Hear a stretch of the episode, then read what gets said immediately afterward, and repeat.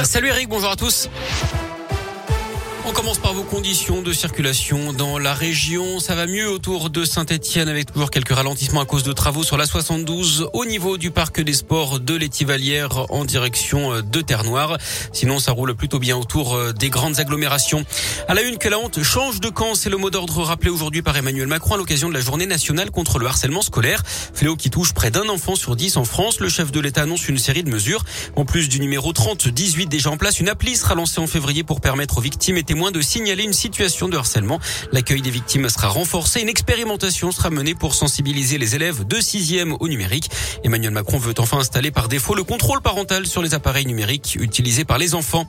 Des canons à poulet, des oiseaux brûlés et difformes, un entassement extrême. L'association de défense animale L214 dénonce les pratiques de production du leader du poulet LDC et sa marque Le Gaulois dans un nouveau clip vidéo.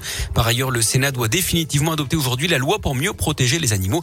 Texte qui prévoit notamment d'interdire hein, les animaux sauvages dans les cirques, les dauphins et autres cétacés dans les parcs aquatiques, mais aussi la vente d'animaux de compagnie sur Internet par les particuliers. C'est l'événement dans la région, l'arrivée du Beaujolais nouveau. Aujourd'hui, les festivités ont débuté hier soir. De nombreux événements sont prévus également aujourd'hui. À noter qu'à cause de la météo, la récolte est la plus faible de ces 50 dernières années.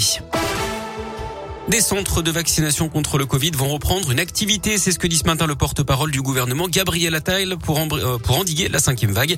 Ça concerne des établissements qui avaient fermé l'été dernier après le ralentissement de l'épidémie et ceux qui avaient réduit la voilure. Près de 5 millions de Français ont fait leur rappel vaccinal sur les 7,7 millions de personnes éligibles. Gabriel Attal qui précise également que le sujet de la vaccination des 5-12 ans ne sera pas abordé avant le début de l'année prochaine. Un chiffre également dans l'actu, 5 à 7 millions de personnes ont eu recours à l'aide alimentaire en 2020. C'est ce que dit le Secours catholique dans son rapport annuel sur l'état de la pauvreté en France publié aujourd'hui. Impossible de se connecter à la 4G, Wi-Fi ou même à son GPS. Certains Clermontois avaient vécu l'enfer d'un monde déconnecté l'été dernier. Le mystère des problèmes de réseau est désormais résolu. D'après la montagne, un brouilleur de téléphone a été détecté et neutralisé.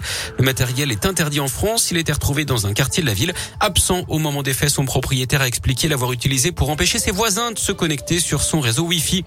Les suites du drame du son dans la Loire. Euh, une automobiliste de 48 ans avait perdu la vie mardi soir dans une collision avec une autre voiture conduite par un garçon de 18 ans. D'après les premiers éléments relayés par le progrès, le jeune homme roulait sans permis. Il avait pris la fuite avec sa passagère avant de se raviser.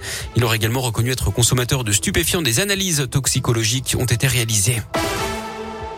En foot, Saint-Etienne privé de supporters pour les réceptions du PSG de Rennes dans les COP. En tout cas, la SS sanctionnée après les débordements contre Angers. À retenir également l'interdiction de déplacement des supporters des Verts pour un match encore à 3 dimanches. Et puis en basket, la Gelbourg est passée tout près de l'exploit en Eurocoupe hier soir à Valence. Défaite 98 à 95 des Bressans.